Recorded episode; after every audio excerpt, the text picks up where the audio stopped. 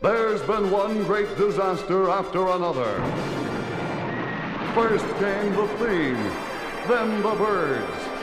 There was the day the earth stood still, and the day the earth caught fire. If it didn't come from another world, it came from beneath the sea.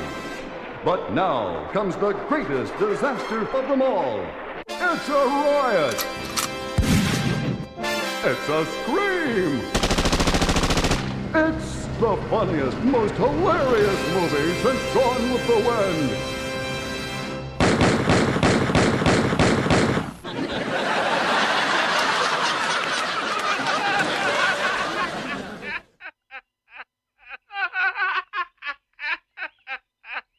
And now for something completely.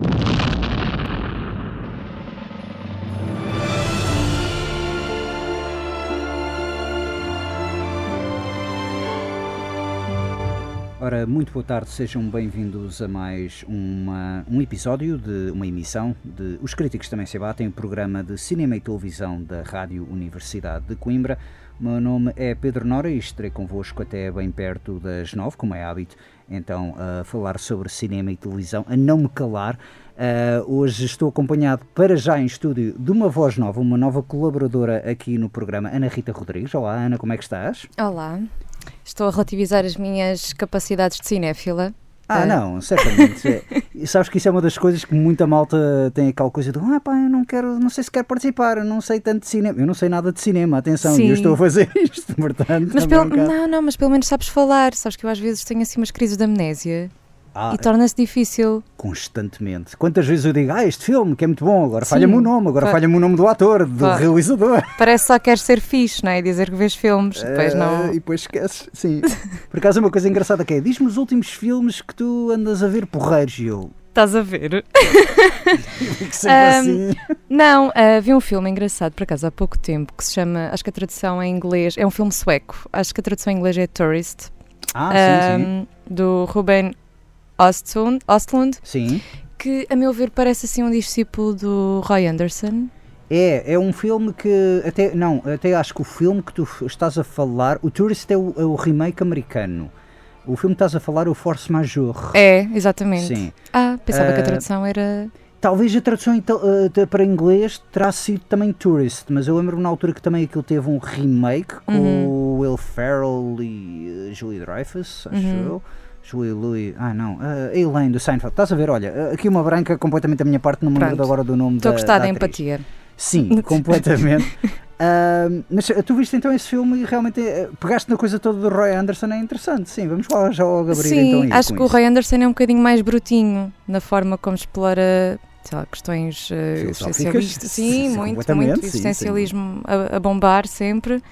Ah, não sei, acho que este é um bocadinho mais curado. E também este tem uma linha narrativa mais tradicional. O Uhum. Roy Anderson é um, um ótimo realizador, recomendo Sim. todos os filmes dele, já vi Sim. quase todos. Mas é engraçado porque este aqui parece-me percorrer um tema que eu, se calhar, numa primeira impressão, não iria associar ahm, a uma certa linha nórdica, digamos.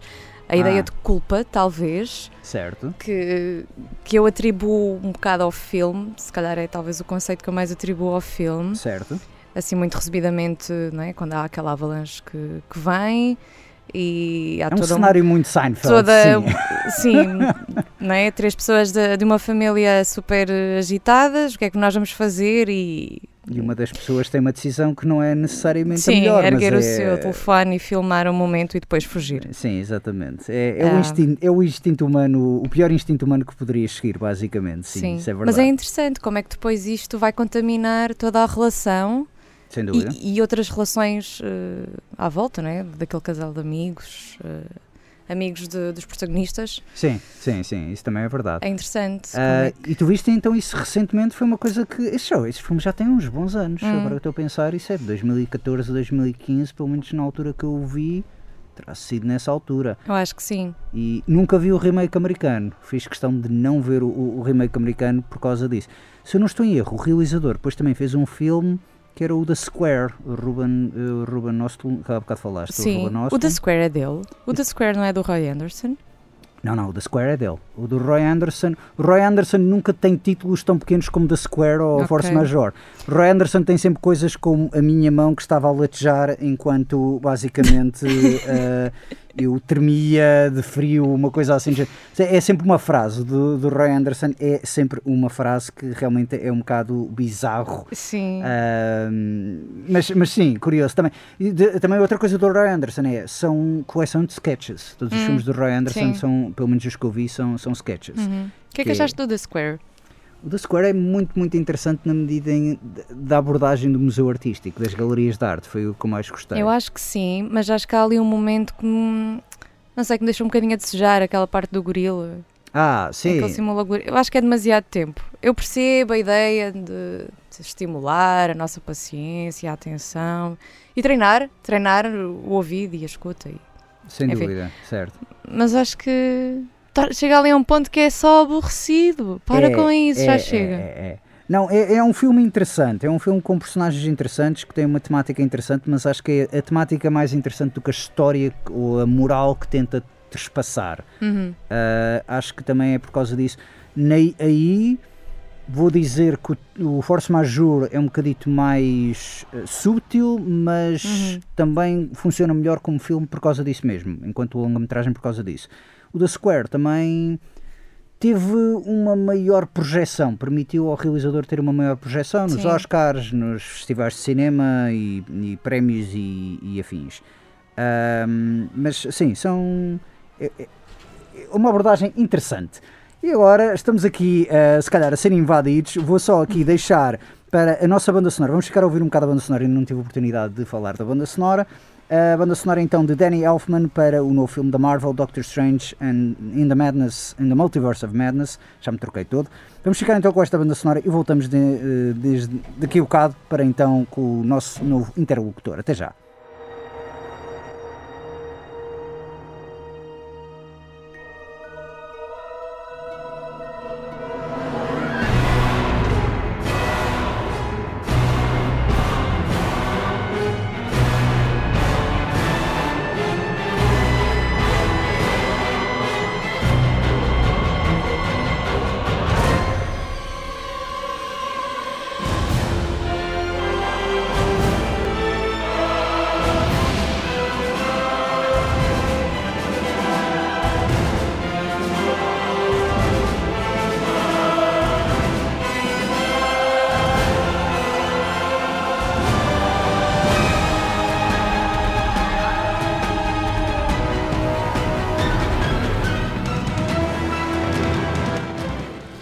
Ora, sejam bem-vindos de volta aos críticos, também se abatem agora com a autoridade restabelecida. Aqui aos controles da mesa está agora João Pedro Cotrim. Pedro Nora passou para o lado de lá, eh, onde vai continuar a falar da banda sonora que estava, tinha escolhido por hoje. Eh, não, eu apresentei a banda sonora e é de facto. Olá, João, como é que estás? Eh, já Estou, estou atrasado, é como estou. Uh, sim, isto realmente. Eu, eu apresentei esta banda sonora, é um dos filmes que eu por acaso também queria falar. Já agora também faço as apresentações. Não sei se tu conheces a Ana Rita, a Ana Rita João. Isto sempre é aquela rádio em É. É uma estreia dupla. É uma história dupla e é uma voz que eu já tenho ouvido muitas vezes na RUC e é finalmente bom associar uma cara à voz. Sim. Exatamente. Mesmo, às vezes é bom associar as vozes, até porque, a cara a vozes, porque até as pessoas andam sempre de máscaras e então também é sempre um fenómeno cada vez mais comum. Ah, mas sim, falava desta banda sonora, é a banda sonora da autoria de Danny Elfman para Doctor Strange eh, in the Multiverse of Madness, ou Doutor Estranho no Multiverso da Loucura, o novo filme da Marvel. É um filme que eu gostaria de falar, mas não necessariamente por ser o novo filme da Marvel, mas por ser o novo filme de Sam Raimi, que é uma coisa que tu próprio também já estás farto de filmes Marvel, mas estás muito curioso para ver este precisamente porque é um filme de Sam Raimi. Eu já tinha enterrado o universo cinemático da Marvel há bastante tempo. Pois, Eu sim. ainda vi o Infinity War, mas achei que podia ter ficado. Eh, aliás, podia ter ficado pelo Infinity War. Exato. Escusava ter visto o Endgame. Exatamente, O exatamente. Infinity War para mim foi um final perfeito. Certo, sim, sim, tu até comentaste isso e realmente é, interessante. Eu não sei se a Ana Rita costuma seguir coisas Marvel ou não, ou se. Não, desculpa. Mas. ah, e Sam Raimi então não conheces também? Não. Nunca viste nada. Pronto, Sam Raimi eu vou então explicar Esse que. é um bocado maior. Eu não ver filmes da Marvel perdoo. Aliás, mais do que perdoar, até aplaudo. Aplaudes, sim, ok, compreensível. Mas filmes de Sam Raimi, então aplaudes ainda mais ou não? Não, não. Não ver filmes de Sam Raimi é uma lacuna cinemática maior. Pronto. Uh, Sam Raimi é um realizador que fez fama a fazer híbridos de terror-comédia. Começou por fazer filmes de terror, depois juntou um bocadito o, fator comédico à coisa, na trilogia do Evil Dead. Ele também é mais conhecido uh, por ter feito a primeira trilogia do Homem-Aranha, se bem que são blockbusters, são engraçados, mas são dinâmicos, sem dúvida. Mas claramente na filmografia dele é sempre, para mim, sempre foi o passo menor. Uh, aliás, o filme original do Homem-Aranha com o Tobey Maguire e a Kirsten Dunst e o Willem Dafoe e já não sei, o James Franco estreou há 20 anos, há quase 20 anos. E cá em Portugal demorou para aí um mês e meio, dois meses a chegar. E eu, sendo fã de Marvel desde pequenino, de ler as bandas desenhadas e afins, estava toda a gente a dizer-me: estás entusiasmado por ver o filme do Homem-Aranha? E eu, sim, porque é um filme do Sam Raimi. E, entretanto, foi nessa altura que eu comecei a mostrar o Evil Dead 2, não o 1, mas o 2, porque o 2 até é o ótimo ponto de partida, uh, dado que é um remake do primeiro filme. Um, as pessoas as pessoas ficaram fascinadas com aquilo e entretanto pronto é, é Darkman é o Drag Me to Hell é o Sam Raimi tem uma maneira de mexer a câmera e contar uma história de que é absolutamente fantástica na medida em que é um dinamismo parvo uh, parvo na medida de extraordinário, um, que te causa medo, que te assusta, uhum. uh, ficas mesmo ali com aquela uhum. coisa do jumpscare, o chamado jumpscare, ou o mestre do jumpscare, a, a meu ver. E é muito característico e, e, inigualável. Ainda não vi ninguém filmar como filmou Sam Raimi. Eu já vi pessoas a editar como Sam Raimi. Mas uhum. a filmar, não. Eu diria que, por exemplo, o Edgar Wright é um gajo muito próximo. Também de... estava a pensar nele. Pronto. Uh, no entanto, o mais fantástico do Sam Raimi, e o Edgar Wright também assenta muito na comédia, mas o Sam Raimi é assusta-te e depois imediatamente faz-te rir ao mesmo tempo, às vezes simultaneamente. é giro esse confronto. É, não, e é espetacular, a sério. Então eu recomendo vivamente que vejas o Evil Dead 2 ou o Drag Me to Hell. O Army of Darkness é talvez o mais conhecido dele, até, o Darkman. Uhum. Mas a verdade é que acho que esses são filmes que tendem mais para a comédia do que propriamente para o terror o Darkman tem os seus momentos negros. Sim, mas os Spider-Mans também. A questão é mesmo essa, é que okay. os Spider-Mans também.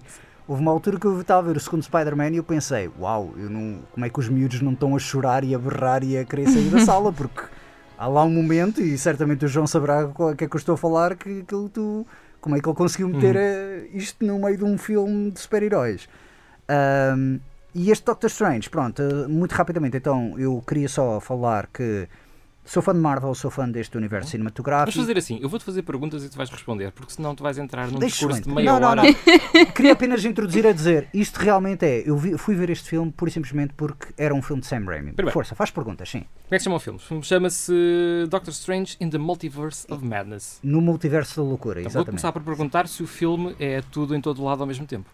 Não, não é todo e todo lado ao mesmo tempo, mas é interessante na medida em que aborda uma, uma temática semelhante, do multiversal, dos universos paralelos, mas enquanto uh, tudo em todo lado ao mesmo tempo, ai, consegui dizer bem, uh, é uma coisa muito mais emotiva, muito mais introspectiva, este é muito mais pulp, na medida em que é tipo Rick and Morty, por exemplo, ou Regresso ao Futuro, nesse género de... Sim de coisa. Aliás, o filme foi escrito por um dos argumentistas que trabalhava no Rick and Morty. Uhum. Okay. A pergunta inicial que nós que somos fãs de Sam Raimi uhum. e, e, outros que são fãs também de Marvel fazem é se aquilo é mais um filme da Marvel ou é mais um filme de Sam Raimi. Isso é que é o mais interessante porque uh, o filme começa e, e, era uma das coisas que eu estava com um grande, grande receio. É o, o último, já agora, o último filme do Sam Raimi que ele fez, ele não fazia um filme há 9 anos. O último que ele fez foi o Oz the Great and Powerful, que é um filme Disney e é realmente é o realizador do Evil Dead a fazer um filme para a Disney. Este filme eu diria mais que é a coisa mais próxima que a Disney vai, deixar, vai fazer de um Evil Dead. No entanto, ao início do filme, quando o filme começa, eu, os primeiros 15, 20 minutos do filme, eu pensei, uau, isto está mesmo muito mal editado. Sam Raimi meteu-se aqui numa que perdeu-se. Foi claramente o estúdio que usou o nome dele. Uh, e à medida que o filme vai avançando e parece ser mais um filme de Marvel, estás a ver aqueles, aqueles momentos dos filmes de terror em que uma pessoa é possuída, mas só está a mostrar sinais, que é tipo uma pessoa está bem e de repente os olhos ficam vermelhos ou os dentes ficam mais aguçados momentaneamente uhum. e depois voltam ao normal. Parece isso, ou seja, parece o um filme tipo Marvel, até que tens uma cena que tu claramente notas que é Raimi, e depois volta um diálogo expositivo, aquela coisa do universo Marvel com cameos e referências e afins, e depois tens uma cena de perseguição que é completamente Sam Raimi. Depois tens uma luta de super-heróis que é muito Marvel e tens uma luta de super-heróis que é muito Sam Raimi. Ou seja, vai interligando.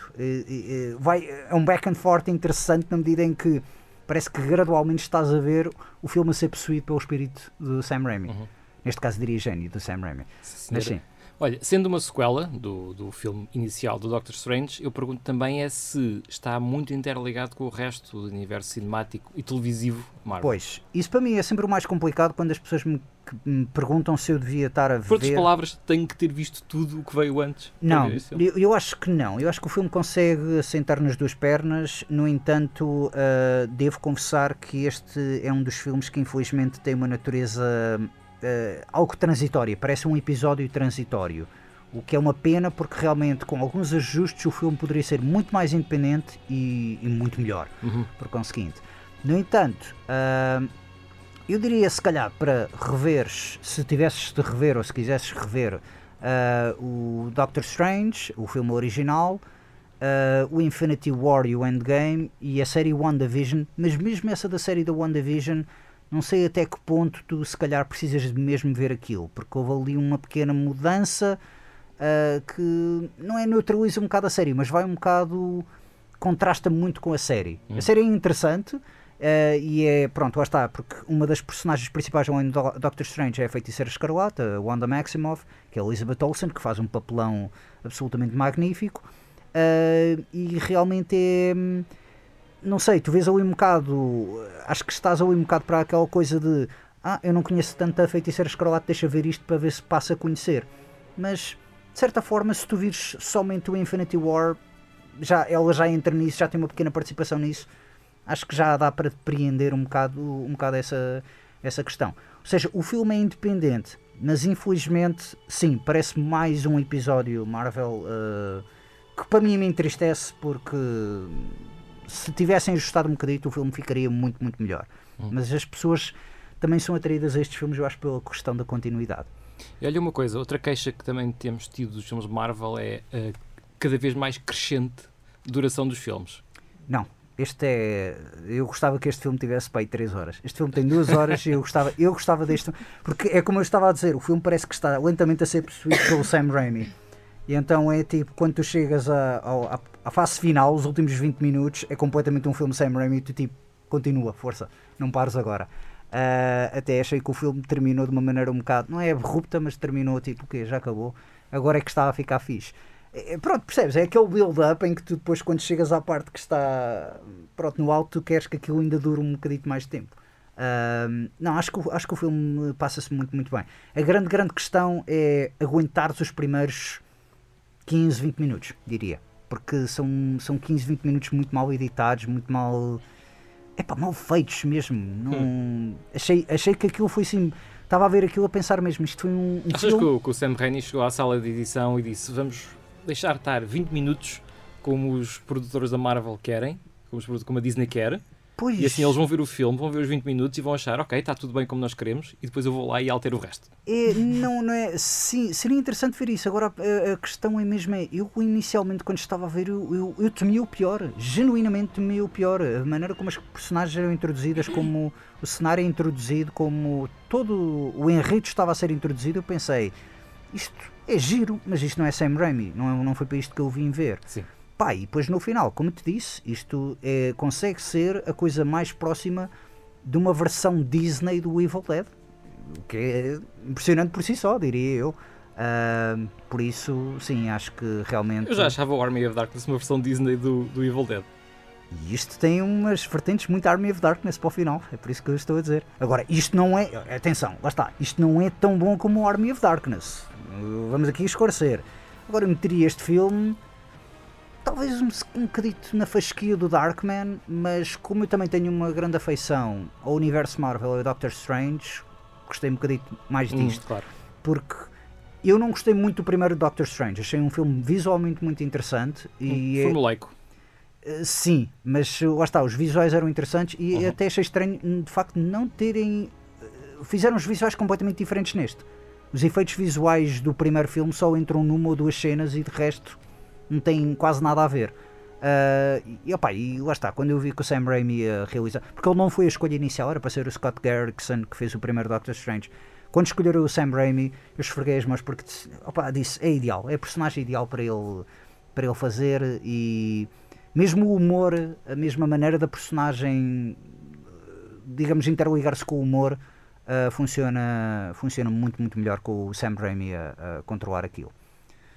É isso? Então? Sim, senhor. Queres deixar mais algum destaque em relação ao, ao filme? Um que eu não destaque. tenha perguntado? Um último destaque. É uma coisa que estes filmes da Marvel muitas pessoas hoje em dia vão ver por causa do cameo, por causa das ligações, por causa que aparece este ator ou aquele ator.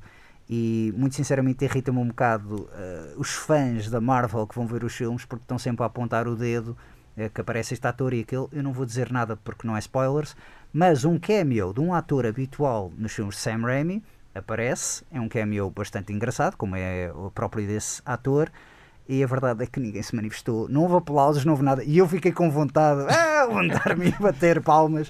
Uh, estou a falar do Bruce Campbell, e aí claro. não é spoiler, uh, obviamente. Bruce Campbell é o ator do Evil Dead e é um dos grandes amigos de, de infância do Sam Raimi e é, portanto, o talismã da sorte dele. Ele entra sempre nos filmes dele, nem que seja como um pequeno papel, em que é um polícia trapalhão. Estás a importar uh, expressões de Harry Potter? Uh, sim, um bocado isso, um bocado isso. Uh, mas uh, sim. Eu, mas isso, isso é uma pena. O, o, facto de coisas, por exemplo, o Aston Martin DB5 de James Bond ser mais aplaudido quando aparece em ecrã do que o Bruce Campbell a aparecer num filme sem Raimi. Pois, pois, sim. Não, eu acho que as pessoas realmente não sabem que é o Bruce Campbell e não sabem porque é que o Sam Raimi é conhecido. Ou melhor, as pessoas sabem do Sam Raimi por causa dos filmes do Homem-Aranha e não tanto por causa dos Evil Dead. Isso é uma coisa que me entristece muito. Ainda pensei que com, com a série recente do Ash vs Evil Dead, o Bruce Campbell fosse uma figura mais reconhecível. Uh, não, infelizmente não. E continua a ser uma figura. É o seguinte, nos Estados Unidos é, mas continua a ser muito uma figura de culto no, em termos de cinema mundial. Eu acho que a maior parte das pessoas lembra-se do Bruce Campbell tanto como o, participa, o guest star nas séries da cena e do, do Hércules e, e afins uh, que o Sam Raimi produziu. Sim. Portanto, sim.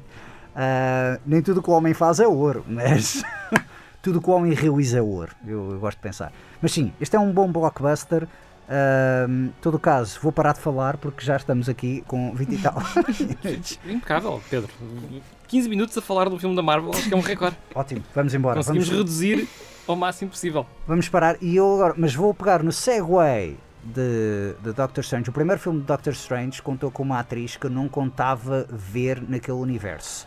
E é por acaso é interessante porque eu gostei imenso do papel dela nesse filme porque ela estava claramente ali descontraída, sem grandes pretensões nem nada e é uma atriz que tu querias falar. Estava a ver que não íamos chegar lá. Ah, okay. Eu vinha preparada para falar em crush no cinema. Exatamente, exatamente. Tu falaste isso como uma crush cinematográfica. Pois é. Isto, isto, isto, na sequência do destilar de ódio que houve aqui na semana passada, não é? É, de atores. Mas eh, por acaso eu com crushes tenho uma ideia muito específica. Mas, mas fala então da tua atriz. Estás a falar da Tilda Swinton, não é? Da Tilda Swinton, exatamente. É uma... Pá, não é bizarra aquela mulher? Ai, e tu gostas dela por ser bizarra? Precisamente. Ok, ok. Eu, eu gosto dela porque eu, eu acho que ela tem uma certa pinta a fazer certos papéis, uhum. mas acho que às vezes tem também um certo, uma certa conotação, se calhar artística, que a ligam e, e é, acho fascinante por causa dos papéis que ela escolhe.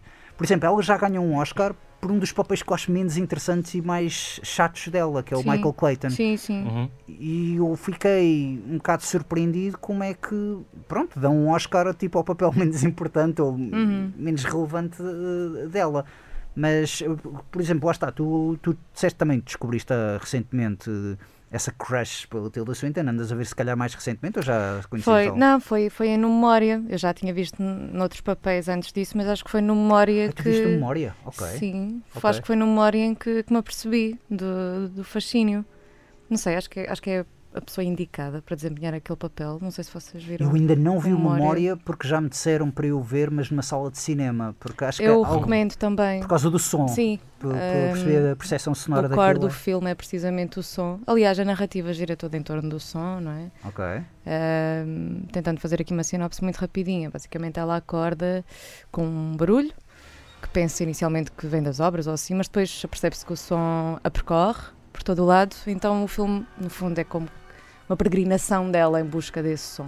Tentar encontrar esse som ou, okay. ou associá-lo a uma coisa palpável, não é? Eh, Eu- pronto, ela percebe que está maluquinha, porque mais ninguém escuta aquele som. E pronto, e chega Uhum, a ok. ter com... Eu conheço que o realizador é o realizador que. Não sei dizer Pois, o nome dele. é tailandês, também não sei dizer o nome dele. Eh, mas é um realizador bastante conhecido por fazer também filmes um bocado eh, parados e mais Sim, contemplativos. Sim, sim, sim. E, Eu vou imaginar em, que este em memória- sonoplastia, sim.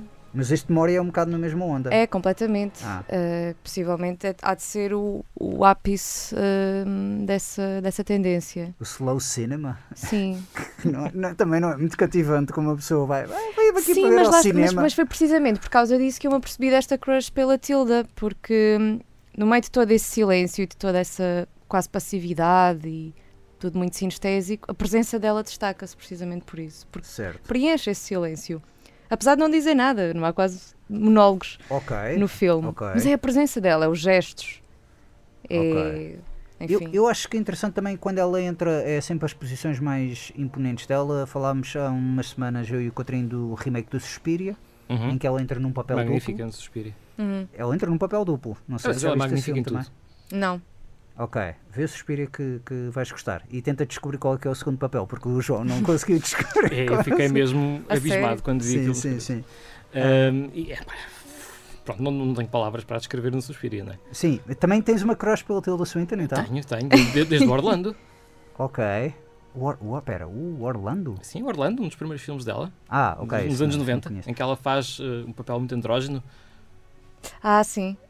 Eu não estou a ver, eu acho que não vi esse. O primeiro que eu vi dela foi talvez o da Beach, com o do Danny Boyle. Uau, isso é muito depois. Sim, ok, ok. Sim, As acho que Crónicas de Nárnia são de que ano? Ela entra no Crónicas de Nárnia? Ela é feiticeira branca. Ah, ok. certo, certo. Eu vi uma vez as Crónicas de Nárnia. As Crónicas de Nárnia são 2000 e poucos, 2002, 2003. Ok. Foi após O Senhor dos Anéis que isso começou Uhum. a ser feito. Confesso que não vi esses filmes mais de fantasia dela. Ah, Bem, o Orlando é uma fantasia, sim, mas é uma, uma fantasia setecentista. Sim, a questão é, ela também mete, ela mete-se também um bocado, ela é muito a, a darling, a queridinha do cinema independente. Eu acho que ela também gosta de pegar, com- quanto mais o conceito for baixo orçamento e esquisito e que dê para Sim. realmente, Sim, não é preciso grandes efeitos especiais, acho que foi isso também que surpreende ela entrar no Doctor Strange ou Crónicas de Nárnia, lá está. é, eu já vi alguns filmes estranhíssimos dela. Lembro-me de um filme, não me lembro agora do nome do filme, mas era um filme que era basicamente só ela, era um monólogo inteiro o filme, com ela fechada em caixas de diferentes cores, com kimonos a corresponder, e era tudo simulações de prazer sexual, e aquilo era muito estranho. Sim, ela tem um quê pela, pela, por ambientes e narrativas sinestésicas e Ok, o humor ok, é muito isso, na verdade. ok. Isso parece-me mais um ensaio visual do que tu estás Quase, a é quase. narrar. Sim, ok. É uma perfeita expressão para descrever o eu diria. Certo. Mas claro, e ela está também muito gira no Only Lovers Left Alive. Ela pode me morder o pescoço quando quiser. Ah, ok.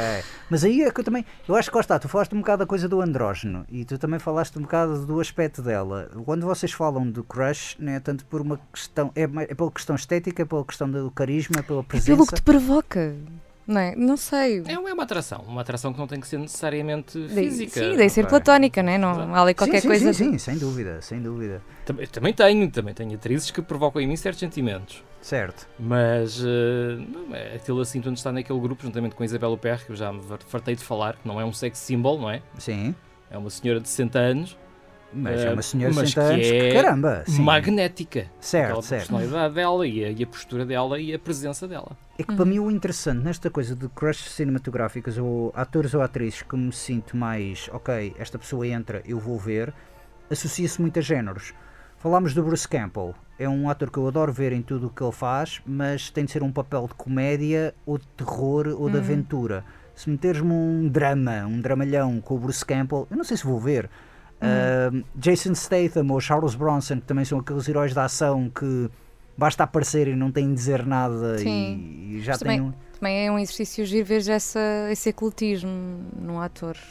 Pois, mas eu acho que a Tilda Swinton, por exemplo, funciona muito bem enquanto consegue ser eclética na medida em que consegue entrar num filme em que tente dizer piadas ou Hum. tente ter algum papel mais dramático, ou não é bem dramático, mas dramédia, Sim. e, e outros ensaios visuais. Estou-me a lembrar de uma frase muito, muito curiosa do Mori, em que ela diz hum, que tem muita facilidade em absorver tudo. Tudo o que vê, tudo o que lê, tudo o que ouve. E que Ok. por isso limita-se ao máximo. Limita-se ao máximo. Limita-se ao máximo a consumir, entre aspas, coisas, no geral. Ok. Uh, Ainda, dá bem que eu não tomei substâncias, então agora esta minha, minha cabeça está aqui a pensar. "Uau, Ah, desculpa, como é que eu não, vou descomprimir?" consumi... Ah. Isto é, pronto, faz, faz essa.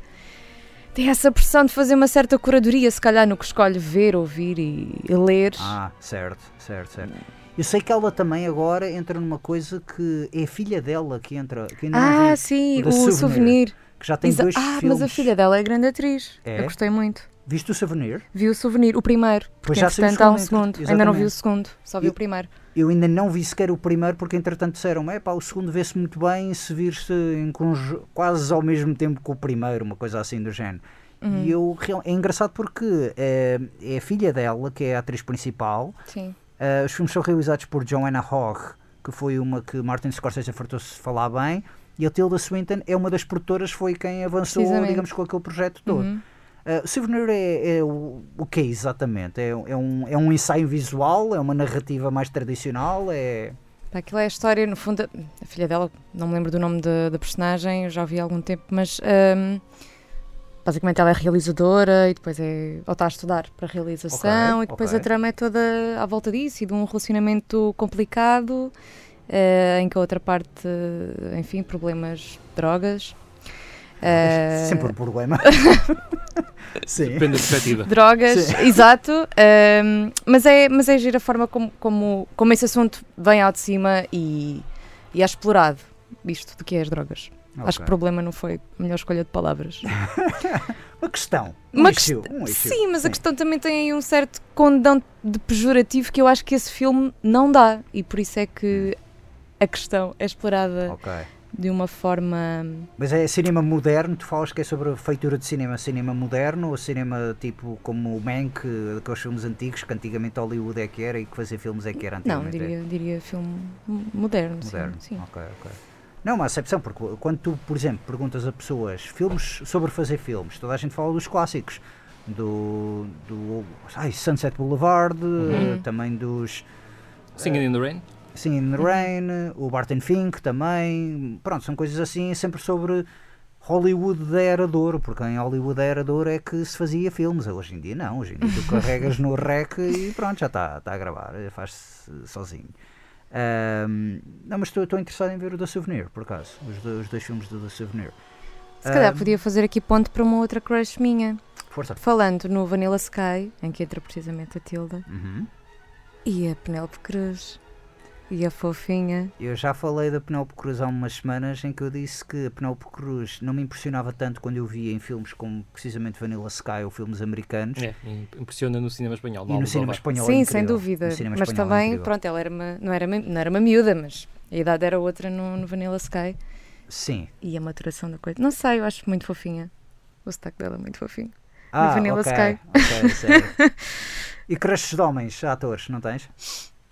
Ah pá, pois, hum, não sei, estou-me a lembrar, o Timóteo Chalamet. Chalamet. Ah, mas, mas não é crush, já foi, foi no, no Call Me By Your Name, só que entretanto apercebi-me do parvalhão que ele agora é, a dar entrevistas, Um todo parvalhão? sobranceiro. Vá, Ok. não quer ser arrogante. Não, mas está todo muito, muito maniante, pá. Ah, sim, porque o agente agora disse, ah, tu agora és um sex symbol, Uhum. faz-te Sim, sex e symbol. entra em tudo, e está em todas agora. E Certo. não sei, é estranho. Mas eu gostei até do papel que ele fez no, no French Dispatch. Ah, Por acaso não gostei. Não? Não gostei nada Mas do desse- filme? Sim, do- eu não achei muita piada ao filme. Achei interessante quando comecei a ver o filme e é uma antologia do Wes Anderson, sim. ah, mas depois chegou ao final do filme e tipo, isto foi uma antologia com uma história de jeito. Qual é Ah, que foi a história de jeito? Por acaso foi, foi a do, do, do prisioneiro do condenado à morte. Sim, Acho que foi sim, talvez a que eu mais gostei. Também é capaz. Mas Eh, eu gostei de toda a exploração que é feita da, da objetividade no jornalismo. Ah, também sou suspeita, mas, Também é jornalismo, exatamente, era o que eu ia pensar. Certo. Ah, sim, sim, sim, é Hum, uma boa temática. mas acho que é, não sei, foi a primeira vez, pelo menos, ah, que eu vi essa, essa questão a ser explorada no, cinematograficamente, digamos. Assim, de forma tão literal e Uhum. tão bruta, Ah. em que se diz não há objetividade no jornalismo. Isto é um mito. Calem-se. Certo. Sim, sim, sim, sim, sim, sim. Eu percebo isso. E há muitos filmes que eu gosto muito de jornalismo, mas eh, sim, eu percebo um bocado essa temática realmente trespassou e foi interessante. Há muitos filmes que o fazem, mas Mas a variedade, eu Exato, percebo um bocado o que quer não de dizer, forma tão- variedade. Tão objetiva, passa a redundância. Mas é- lá está, Wes Anderson é um, é, um, é um narrador muito objetivo. Sempre olhei para ele como um narrador muito objetivo. Uhum. Aliás, eu gosto mais dele, dos filmes de animação dele, o Fantastic Mr. Fox ou o Isle of Dogs, Uhum. precisamente porque acho que aí é que a objetividade dele perde-se um bocado na animação stop motion. Torna-se mais emotiva, se, é- se é que parece, parece paradoxo o que eu estou a dizer. Não, mas faz sentido, porque ele aí está a trabalhar com desenhos animados. Pois, bonecada. Eh, bonecada, que é o que ele tenta fazer nos filmes dele com pessoas em carne e osso. Exatamente, e não funciona bem. Sim, aliás, no French Dispatch, por acaso, não é, aqueles planos iniciais a mostrar onde é que fica a redação e tal do prédio, parece uma casinha de bonecas e tal. É, é, Também há essa. sim. é um sim. truque que ele usa muitas vezes. É precisamente essa coisa de, ok, agora vamos mostrar uma casa de bonecas, mas os bonecos e as bonecas são homens e mulheres. Essa cena lembrou muito os filmes do Jacques Tati. Ah, sim. Estás aqui a Ah. falar com um fã de, de um dos filmes de Jacques Tati. Não que é do- eu sou fã da filmografia toda e um dos filmes do Jacques Tati é o meu filme preferido de todos os tempos. Pois. Que é o caso que ele, que ele está a referir. Que é qual? Ou o Playtime. Playtime. Sim. Sim, é Sim, esse, sim, sim, isso sim. é completamente. É um filme que as personagens todas, de certa forma, são caricaturas. Todos os sim, faces sim, são sim, caricaturas. Sim, sim, sim. Ah, é um filme, é um filmaço, é absolutamente fantástico esse filme. Ah, mas ah, sim, eu acho que aquela coisa toda do Wes Anderson é, é engraçado que eu conheço muita gente também, tem um crush parvo de, de realizadores e Wes Anderson é claramente um dos realizadores que as pessoas têm uma grande paixão. Mas isso é- isso é o crush ou é o, o- o outro, o outro aspecto, o fanboyismo? Não, não, não, não, eu vou dizer mesmo que é crush, eu acho que é mesmo crush, eu acho que é mesmo Eu aquela não, é, coisa. é curioso, eu não, eu não aplicava essa expressão a realizadores, pá. Eu, Alguém que tu não aplico, vês. eu aplico, não, sim, eu aplico porquê? Porque pegando, sentes não, o não, realizador, mas não o vês, lá está. pegando Para- na para coisa mim- do Sam Raimi, não, não, pegando na coisa do Sam Raimi, tu acabaste de dizer no início, Sim, sim, ah, ninguém filma filmes como o Sam Raimi. verdade. Não estás a ver o Sam Raimi, não estás a ver o Sam Raimi a falar, mas estás a ver o Sam Raimi Sim, a mas contar é- uma é eu história de uma Estamos a sentir a presença do realizador ali, mas não Sim. estamos a vê-lo. E, não sei, eu, eu este termo, o crush ou a paixoneta por uma, É sempre estre- uma figura pela, pela estar figura do ecrã, Sim. ahm, pressupõe mesmo isso, que nós estamos a ver a figura. Uhum, Certo. Uma coisa curiosa, que não sei se vocês, vocês viram o último filme do Sorrentino, o The Hand of God. Ainda- Eu vi, eu vi. Pronto, estás Sim. a ver o miúdo, Exatamente. o Filippo, qualquer coisa, Scotty. Sim, sim, sim. Pronto, sim, sim, também toda uma analogia com, o- com o Chalambert. E de facto Ah, há ali sim. traços que se Certo. tu pensares, não só em termos de carisma, aquela maneira meio rançosa de ser, e sempre, sempre lixado com a vida, e depois o vestuário. Certo. Sim, O sim, sim, sim, sim, sim, sim, sim. Eu aí claramente eu acho que também o Sorrentino fez isso como paródia ao, ao Guadagnino que fez o Call Me By Your Name. Uhum. O Luca, Ah. o Luca- Mais um grande filme com a Tilda Swinton. mais um. O Call Me By Your Name tem a do Swinton? Não. Não, o Yo Sono L'Amor é que é que é com a Tilda Swinton. Exatamente, desculpa. o Yo Sono L'Amore e o A Bigger Splash. Ela entrou em todos os filmes do Luca Guadagnino, excepto o Call Me By Your Name, ah, precisamente. E porque ele também fez o remake do Suspiria. E eu acho que ali, na altura, porque eh, foi um bocado. O, o Call Me By Your Name tornou-se o apogeu, o cartaz principal do cinema italiano, mas foi feito em Hollywood. E o Sorrentino disse: não, não, não, não. Se é para meter um filme italiano E nas acho bem, bocas, esse vamos filme ser... tem muitas nuances. Sim, não é. Muitas pessoas pensam que o Cinema Paraíso é uma produção de Hollywood e não tem, não é nada, é um filme completamente tipicamente italiano e eu considero talvez o grande filme italiano desde o Ladrões de Bicicleta do Vittorio De Sica. Acho que são os dois grandes clássicos. E eu sou grande fã do Bom, Mau e Vilão, mas o Bom, Mau e Vilão é sempre uma coisa que, como tem o Clint Eastwood, eu vou mais, e o Ivan Cliff eu vou mais associar aos filmes de Hollywood e ao cinema norte-americano do que propriamente ao cinema italiano. Uhum. Uhum. Pronto, mas isto também já estamos aqui. Voltando ao que estás a dizer, da coisa toda, da figura, eu percebo isso, mas é como eu digo, associo sempre as figuras a certos géneros e a certas narrativas. Mais depressa tenho uma maior hum, uh, crush, entre aspas, ou fanboyismo, sim, ok, uma certa devoção, a palavra se calhar o meio termo ideal, precisamente para a maneira como as pessoas contam histórias, para, para a maneira como as pessoas Uhum. eu, por exemplo, eu, eu gosto imenso do, so- do, do, Sorrentino, do Tornatore, Sim. do realizador do, do Cinema Paraíso. Estou ciente que nenhum dos filmes dele é tão bom como o Cinema Paraíso. E, no entanto, sempre vou ver. E ele faz filmes variados. Ele faz comédias, ele faz dramas, ele faz thrillers, ele faz tudo e mais alguma coisa. Ou seja, também nem é tinto de género. Aí é mesmo o nome associado Uhum. e a maneira como ele faz os filmes, como ele edita os filmes. Uh, acho que é possível tu estenderes um bocado o crush, uh, tirando a vertente. Lá está, mas lá está, Pedro. Isso é uma. É uma devoção artística. Devoção. Estás a perceber? Uh, tu, tu, é amor, é tudo tu, amor, não é? eu acho que um, crush não está necessariamente ligado sequer ao talento da pessoa, que, que pode ter ou não. Ah, sim, okay. sim. Sim, falamos Charles Bronson. Por, por, exemplo? Sim, por exemplo. exato. Chegas àquele extremo em que o papel pode ser uma porcaria, mas Certo. a crush é tão É. forte que tu vais ver. Tu, no caso do Porque é realizador, ele.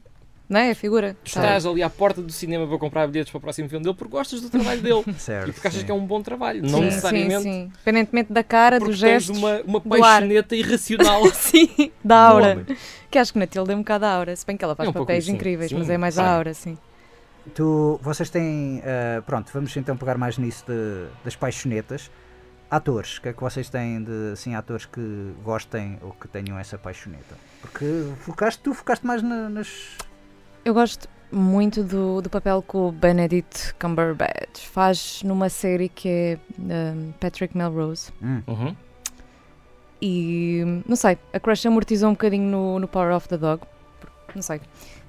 Mas série, o papel dele no Patrick Melrose fez ter uma crush por ele. Ele é absolutamente asqueroso nessa série. mas pá. é absolutamente Opa, fantástico. pois, o que é que querem? Não absolutamente sei onde, de onde é que vem este fascínio pela, pela perturbação Aliás, um e pela instabilidade. Há um personagem mais asqueroso ainda nessa série do que o, Sem papel dúvida. dele, uh, que eu acho que faz um papel muito melhor, que é o Hugo Weaving. O Hugo Weaving é o pai dele. Sim, Sim, sem sim, dúvida. sim, sim, também. Absolutamente fantástica. Essa minissérie é absolutamente fantástica. Ah, eu por acaso conheço muita gente que tem uma grande paixoneta pelo aspecto do Benedict Cumberbatch e, e ao mesmo tempo dizem gosto dele porque ele não parece um ser humano. Eu já vi. Por amor de Deus! Não, não, é eu já vi, acho que foi a coisa mais insultuosa, um elogio mais insultuoso que eu já vi da- às pessoas, que é quando ele ia, foi anunciado para entrar no novo Star Trek, no Into Darkness, não se sabia se ele ia fazer de Alien ou qualquer coisa, mas as pessoas assumiram que Uhum. ele ia fazer de Exato. Alien. Pode fazer dele, nem precisa de Não caracterização. precisa de caracterização. E eu tipo, É só aparecer. Não, mas as pessoas a dizerem, não, não, mas ele é um bom ator, ele não precisa de caracterização. Se ele disser, eu sou um alien, as pessoas vão acreditar que ele é um alien. E eu tipo, mas eu isso é percebo. muito insultuoso. Eu achei super insultuoso, meu. Mas isso já, já tinha acontecido no próprio universo Star Trek. O Leonardo Nimoy tinha pouco mais do que orelhas pontiagudas. o próprio aspecto Sim. natural dele Coitado. já era um pouco Mas isso é um insulto. invulgar. Mas isso é um insulto. Mas é Não, é um facto. É Ele tem de facto insulto. orelhas pontiagudas. Desculpa. Não, não, acho que foi a mesma coisa. Não, mas uh, Não é disseram essa do Benedict Cumberbatch, foi mesmo. Ele parece um lagarto. E eu tipo, coitado, meu. Isso realmente é. Oh. Mas eu conheço muita gente que gosta do Benedict. Aliás, eu tenho uma amiga minha que adora tanto Benedict Cumberbatch. Ela odeia filmes Marvel, odeia filmes Star Uhum. Trek. E ela foi ver os. Ela costuma-me perguntar: olha, o Doutor Estranho entra neste filme. Às vezes, quando é um Avengers ou um Homem-Aranha ou uma coisa, olha, o Doutor Estranho entra neste. Eu até lhe mandei a mensagem a dizer: olha, vai entrar um novo filme do Benedict Cumberbatch. Sim, ele entra neste filme, porque chama-se Doutor Estranho. Obrigado pela, informação dramática que dava para depreender, dado que o título do filme era Doutor Estranho. Hum. Olha, Ah. e Judy Law? O? Judy Law. É Judy Law. Jude, Jude eu, Law. Eu digo Jude Jude, Law. Law. Sim. Desculpa bem. Eu Nunca, é- nunca tive uma crush pelo Jude Law até ele fazer de Papa. Exatamente. Por acaso New foi talvez Young o papel mais. Sim, foi o papel mais interessante dele na medida em que. Mas não, eu, eu gosto muito de Jude Law. E gosto do Papa que vem a seguir, cujo nome. É o John Malkovich. Uhum. Sim, o novo Papa. Sim. Uhum. Ah, gostei mais do Young Pope do que do No Pope. Sim. Achei que o Young Pope era uma história muito bem isolada. Sim, sim, estava ali bem. O, o Mas, final é mas o seguinte vale pelas freiras a dançar techno, eu acho. Uh, que já apareceu um bocadinho no primeiro, vi as freiras a andar de um lado para o outro e a dançar techno, tinhas uma outra alucinação, tenho ideia também de uma delas a dançar assim uma, uma música mais rave. Não sei, acho que o primeiro tentaram desenvolver a história, mas não tiveram a coragem e a arrogância que conseguiram para o primeiro de desenvolver Hum. aquela história. Uhum, sim. Uh, e o primeiro, eh, mais uma vez, tu tens de ver o Young Pope para veres o New Pope. E eu Claro. gosto mais quando às vezes as sequelas são histórias separadas. Uhum, sim, sim, sim. E o No Pope seria muito mais interessante se tivessem deixado por completo. A Olha, primeira. o Uhum. Young Pope foi isto, agora isto é, é outra coisa completamente distinta. Uhum. Mas eh, sim, ju- Ah, pá, mas adoro aquela crítica hum, ao kits, não é? Da arte. Sim, que em sim, Portugal sim, encontramos em-. Em, Fátima, onde temos 20 lojas consecutivas a vender os mesmos terços a preços diferentes. Hum, sim, sim, sim. Sim. estampado e as lantejoulas. Ah, Não, neste é- caso, é- no Vaticano, é, com aquela cena dos pratos. Não, eu achei, eu achei o mais fantástico é na cena do Young Pope, logo a cena inicial, que é ele a dirigir-se ao público e ele começa a ter aquele discurso típico de Papa que sim, nós sim, fizemos sim. coisa. E ele depois de- diz uma coisa, eu nem sequer vou spoiler, porque isso é das coisas mais. eh, Uau, mais chocantes que tu podes ver, realmente ver uma figura Uhum. papal É impactante, dizer, sim. dizer aquilo. E eu também não quero tirar o impacto às pessoas que não viram. Eu, Exato. quando vi o primeiro episódio do Young Pope, disse: Sim, senhor, isto está, está muito bem feito. Uhum. Ah, Já portanto, agora, o, o Young Pope e o New Pope têm também uma das minhas crushes cinematográficas, que é a Cecile de France. Ah, Ok. percebo, compreendo. Muito bem, muito bem. Sim, sim, sim. Agora realmente estás a falar. Sim. Que é a, é a agente Martin. Sim, sim. Exato, sim. Ela entra mais no. Ela entra mais no Ela Young entra- Pope. Ela entra Não, nos não, dois. Ela entra nos dois, não é? Ela entra a meio, exato, ela entra a meio do Young Pope, exato, sim, sim, sim. E agora também estava a ver se ligar as duas. Entra precisamente na cena do prato. Uhum, justamente. Sim, sim, sim, exatamente, exatamente. Agora estavas a falar da coisa do, do prato, sim, é esse. Sim. Aliás, eh, francesas há muitas que eu gosto. Isabelle Ok. Huppert, Jacques Faria, Emmanuel BR, que até me começa a pensar nela, começa-me a vir uns calores. Sim, mas aí não é pelo carisma, não é pela interpretação, é mesmo pela, É pela porque figura. ela é, uma, pela é uma figura. deusa, é uma deusa, pronto. Certo, certo. Eh, e até mais antigas, a própria Catherine Deneuve, ainda hoje. Ok. Sim, sim, sim, sim, sim. Também é- Por acaso também da atriz é uma coisa interessante. Eu, por exemplo, eu há Eu pouco- transito até para, para coisas mais antigas. Podia começar agora a falar das duas Hepburns também, a Audrey e a Catherine. Hum, Ah, mais fã de Catherine do que a Audrey. Mas sim, eu percebo. A Audrey, por exemplo, acho mais bonita, mas a Catherine gosto mais de ver os filmes da, da com a A Catherine Catherine. tem, tem Moxie. Bem, estamos a falar de Audrey, Sherilyn Lee. Sim, sim, também, exatamente, exatamente, do, do Twin Peaks. E Ah, que mesmo Cotinha, eu sigo no Instagram e vocês, não sei se estão a par, mas Eh, muito não. bem preservada. É sério? não, isso por acaso não sei. Acho também das atrizes é aquela coisa que às vezes eu vejo um filme da década de 80 e tipo, "Epá, esta atriz é muito, muito bonita. E depois fico tentado a ver como é que ela estará hoje. E, mas é sempre aquele receio. Sim, eu por acaso faço, eu faço esse exercício ao contrário, que é ver como é que era Como é que era minha mais? idade. Ah, ok, ok. O que é um bocadinho asfixiante, porque não é aquela coisa. Certo, certo. Não vai dar. Achas que já. Não, não, agora já não consigo. Gostas de tentar ver? Será que eu podia Uh. ser uma estrela de cinema? Hum, Deixa cá ver.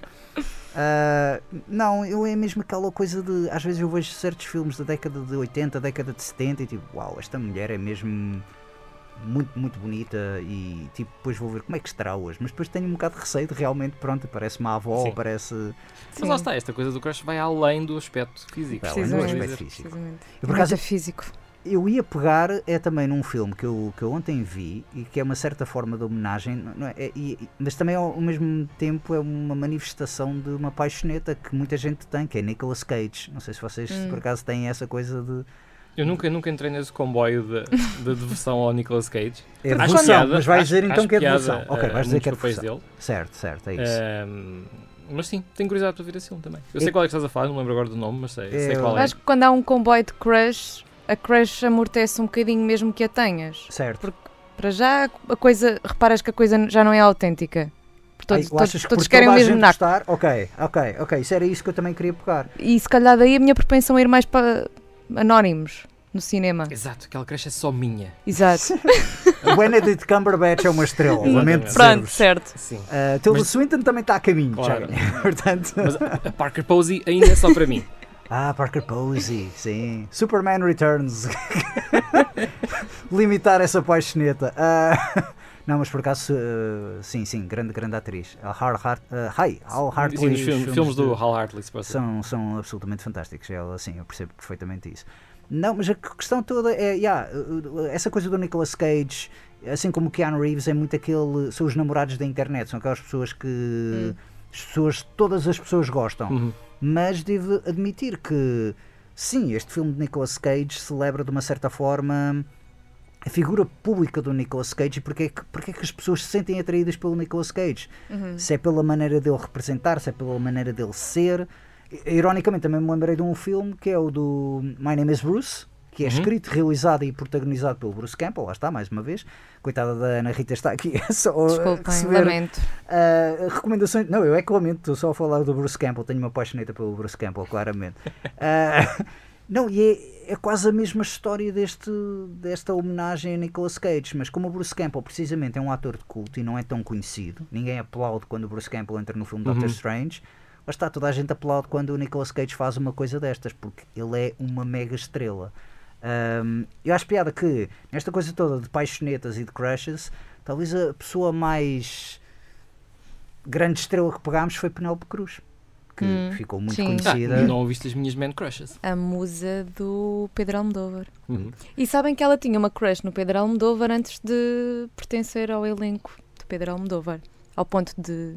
Porque ela gostava do Pedro Almodóvar e depois deixou, de- trabalhou com ele e depois deixou de gostar. Não, ela, ela é miúda, via os filmes dele. Ah, certo, sim, sim, sim. sim. Pá, e teve aí uns tempos com noias ao ponto de ir aos bairros onde ele vivia, ir aos cafés e às tascas para sentir o que ele sentia naqueles ambientes.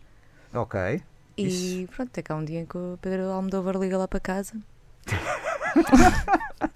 Sucesso! e a coisa dá-se até, até hoje. Nunca desistam dos vossos sonhos, vão sempre Olha. aos sítios onde os vossos, eh, as vossas paixonetas Sejam vão. stalkers. Sejam stalkers, exatamente. Inspirem bem o ar. e depois pode ser que um dia a vossa, a vossa paixão vos ligue para casa. Sim, isso é um conto de fadas, realmente parece ser um bocado de conto de fadas. Sim. Eu simpatizo e tenho empatia porque I've been there. Muito bem. Ahm, olhem, é o seguinte, eu gostaria apenas de, se não se importassem, pegar agora também no- no- nos minutos finais deste programa. Queria falar de um filme que é um filme que está. ah, esteve na casa de cinema, esteve hoje, vai estar amanhã às 6 da tarde e vai estar na segunda-feira às 9 e meia da noite. O filme chama-se Mass, ah, Reunião, em título português, ahm, e é o meu filme preferido do ano passado. Eu não- ainda não falei do filme eh, neste programa precisamente porque não tinha tido a oportunidade, é porque é um filme que eu não estava à espera que passasse nos cinemas portugueses. Eh, ironicamente passou uma semana num cinema aqui no shopping de Coimbra e em dois shoppings de Lisboa. Eh, é um filme que essencialmente são pessoas a conversar. É, ou seja, é dois casais eh, que se encontram passado seis anos após ter acontecido uma tragédia que envolveu os filhos de cada um desse casal e eles encontram-se um bocado para não é para enterrar um bocado o passado, mas para resolver uh, todos aqueles sentimentos e condolências que advieram dessa tragédia. E é interessante porque são não há não há abusadores, não há vítimas, são todos vítimas, mas são vítimas em espectros completamente opostos. Eu estou a tentar ser o mais ambíguo acerca deste filme porque eh, é um filme que lá está, está a passar na Casa de Cinema de Coimbra e quando eu vi o trailer eh, do filme pensei, ah ok, fixe, este filme vai passar, este filme é ótimo e imediatamente o trailer estraga uma das coisas que, que é um fator que eu quero mesmo deixar surpresa. Eh, eu devo dizer que também este filme foi uma surpresa para mim, vi no final do ano passado porque é um filme que esteve no Festival Sundance e é escrito e realizado por um ator que é Franz, eh, Franz Kahn, não, Fran Kans, que é um ator que entrava sobretudo em filmes e séries do Joss Whedon, como Dollhouse ou Cabin in the Woods. E eu pensei, ah, pronto, ok, eu até curto. Ele é tipo um Woody Allen adolescente, tem mesmo aquele ar de Woody Allen adolescente meio comédico. Ah, eu Cromo. sou Arte cromo. o parte cromo, eu sou o cromo que manda as piadas, exatamente. E eu pensei, ah, que engraçado, eu até gosto deste fulano, este fulano até tem simpatia, vamos já ver o filme dele. E comecei a ver o filme e tipo, ah, que, fil- que giro, este é um filme independente, ok, ele tá, passa-se tudo na mesma sala, que passa-se numa igreja, num- numa, numa sala de reuniões de uma igreja, e tipo, ah, passa-se tudo na mesma sala, ah, que simpático, que engraçado, parabéns para ele, ainda bem que ele conseguiu fazer isto. E pá, e a meia hora, ele, entre os atores, e é um elenco de atores absolutamente fantástico, ah, entre eles Jason Isaacs e a Ann Dowd, ahm, quando eu começo a ver a conversa a desenrolar-se e chega ao momento que o trailer, a meu ver, estraga, eu tipo pensei, de- imediatamente deixei de pensar, uau, que simpático, para este fulano é um escritor inacreditável.